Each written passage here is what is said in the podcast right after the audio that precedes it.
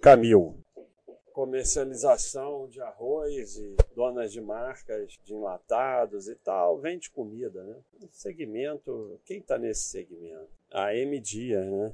É, lidera esse segmento, né? Empresa. É, a IPO há quatro anos, né? Por isso que é, ela vem tendo lucro, né? Sem sete anos de lucro, mas a IPO foi aqui, né? Mas parece que pode vir a ser uma empresa interessante, né? No mercado, né? É, mas aquele negócio, né? Dá para ir acompanhando, estudando, dá até para entrar, já começar a entrar aos pouquinhos. Já tem quatro anos de IPO, tem sete anos de balanço e tal mas com calma, né, pessoal? Mas não é uma empresa que enche os olhos, mas está aí para quem quer diversificar mais. Aí já tem M Dias, quero ter outra no segmento. Segmento, obviamente, de margem baixa. Esse gráfico vê direitinho, né? Receita imensa e o lucro lá embaixo, né? Mais segmento de varejo, de comida é margem baixa, né? Trabalha com alguma dívida, é... não tem ainda o, o vídeo do Eduardo, mas vai entrar.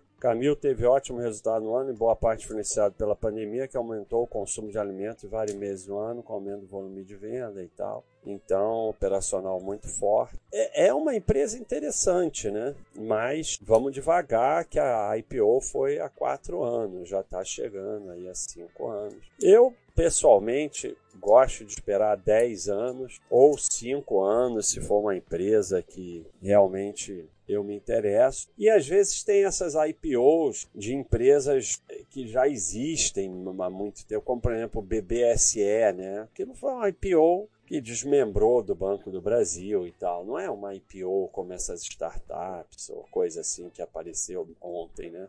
Mas é, é uma empresa interessante para quem já comprou, vai com calma, mas está indo bem. Só calma aí na diversificação, na emoção. Quem não entrou está estudando, pode estudar, esperar cinco anos, pode começar a entrar devagarinho, que até agora está indo bem, mas é pouco tempo. É isso aí, pessoal.